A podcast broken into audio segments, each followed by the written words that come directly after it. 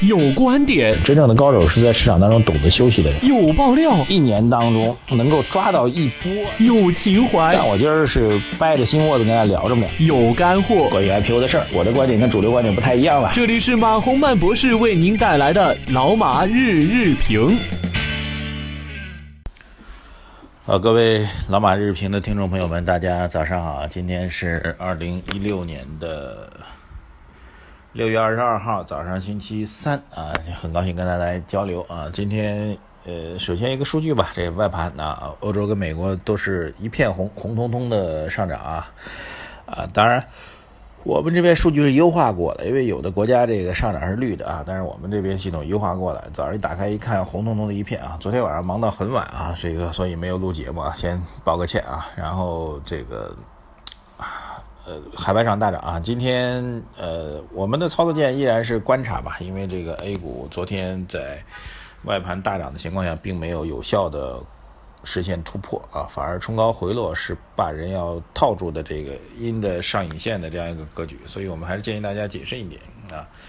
A 股市场有自己的内在的一些逻辑吧，这些内在逻辑我们有机会再跟大家讲啊。这个我们基本观点还是建议大家略谨慎一点。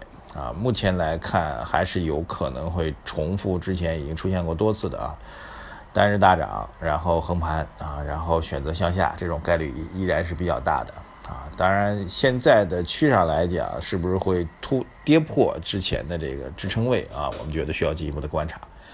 好，今天有三个话题要聊啊，三个话题要聊。首先是昨天晚间啊，北京时间昨天晚间，美联储这个。耶伦老太太在美国参呃这个议会吧，来做了一个证词啊。这证词呢，基本上可以看到美联储有点服软了，而且比较明显的服软了哈，跟以前的表态不太一样。呃，对，承认就业市场出现了重大的这个超乎预期的这样一个走弱的状况哈。如果要加息的话，必须要观察就业市场的数据啊。我其实以前也讲过啊，就是中国的货币政策确定往往紧盯物价指数。这个往往紧盯物价指数，然后我们的呃这个物价指数呢，这个就会当然各有利弊了。美国是紧盯这个就业市场的数据，各有利弊啊。那么中国紧盯物价指数的话，当物价出现一些畸形的异动啊，比如说猪肉价格暴涨啊，是因为这个疫病啊，猪生病了啊，猪瘟吧，那么猪肉。出栏率少了，猪肉价格暴涨，然后我们也会加息啊，这确实也是一个历史上多次出现过的问题。然后为什么中国不盯就业数据的？因为中国就业数据长期以来一直有一个叫做我们叫做登记失业率啊，这登记失业率基本上是一条死人的这个心电图哈，就是它一直横着不动。这数据完全没有波动啊，就没有任何的政策参考的意义。那么我们最近开始发布这个调查的失业率啊，但这数据时间很短啊，意义不大。前段时间这个复旦大学经济学院的院长张军教授啊，也是我们非常熟悉的一位好朋友。那么他在一次经济论坛当中啊，当然我不在现场了。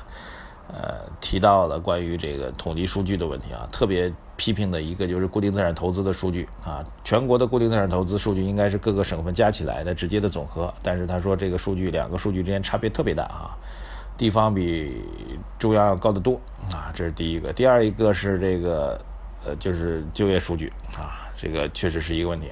好，回到美联储这个问题当中来啊，这个美联储加息的概率，通过耶伦这个表述呢，我们觉得还是语态、语气、方向啊，判断的要素等等都出现重大的转折啊。耶伦从鹰派哈转到了鸽派，当然，其实我觉得也不存在这刻意的鹰派跟鸽派。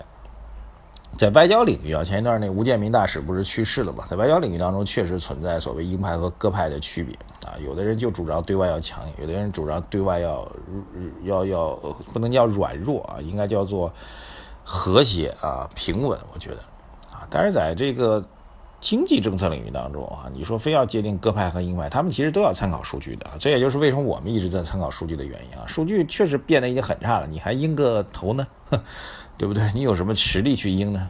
对吧？当这个经济呃明显的已经开始走得很强了，你还割什么呢？你就没办法去割了嘛？你就必须要保持一个货币政策收紧的态势嘛？对我觉得经济领域当中，其实严格意义上来讲，鹰派和鸽派不是那么明显。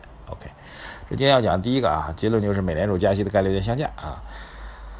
要讲的第二个事情呢是，哎，这个昨天央行说这个有可能会允许在境外的机构在中国境内啊，在境外的上市公司啊，在中国的境内发行呃中国存托凭证，就是 CDR，CDR 啊，这个还是有一些朋友关注这个话题，我觉得话题还是比较有意思的。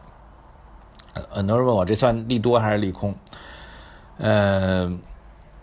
首先告诉大家一个事实吧，很多大量的公司号称在美国上市啊，中国的公司号称在美国上市，实际上是发行的是美国存的存托凭证，就 ADR 啊，A 就是 America 嘛，就是美国啊，发行 ADR。为什么叫发行存托凭证呢？存托凭证就避开了在海外直接上市的很多法律的障碍啊。所谓存托凭证，就是我在中国已经有很多的股票了啊，我已经是一家这个公众公司了。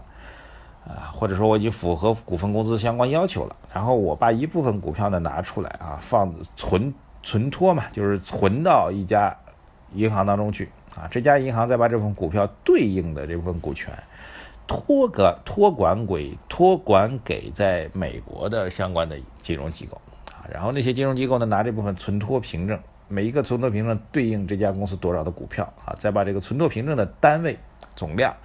放到美国去上市，这就是所谓这个 ADR 美国存托凭证的做法。我们 CDR 呢也是这样一个做法啊，就是不是让你海外公司直接来上市啊。如果一个外公司直接外国公司啊直接来我们 A 股来上市的话，法律方面、监管方面都会遇到很大的问题。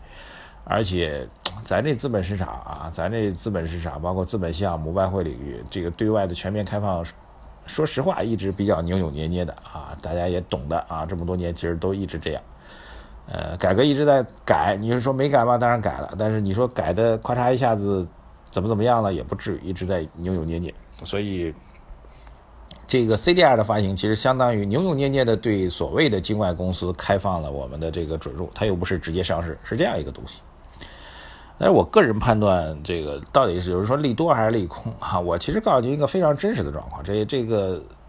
CDR 开行之后啊，中国存托凭证开行之后，也并不意味着外国公司，比如美美国的啊微软啊，美国特斯拉啊，到中国来发行 CDR 存托凭证来中国上市了，啊，美国各种各样的公司，通用也来了啊，欧洲的也来了，这个英国的也来了啊，还真不是哈。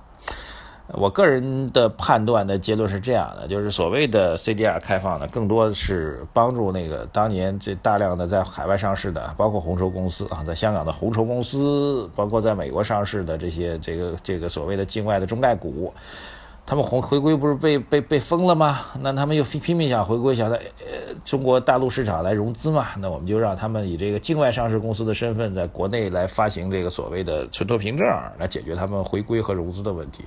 我个人觉得是这样一种妥协的手段啊，所以这对于海外的中概股，还有在香港的一些这个这个大陆的股票来说啊，大陆公司发行的股票来说吧，应该算是一个利好，它不会直接影响我们这个呃 A 股市场的这个这个走势啊，并不意味着大量的美国公司在中国上市了，一下融资增长，而且我们监管部门的开放肯定是一步一步的，不可能允许这种状况出现。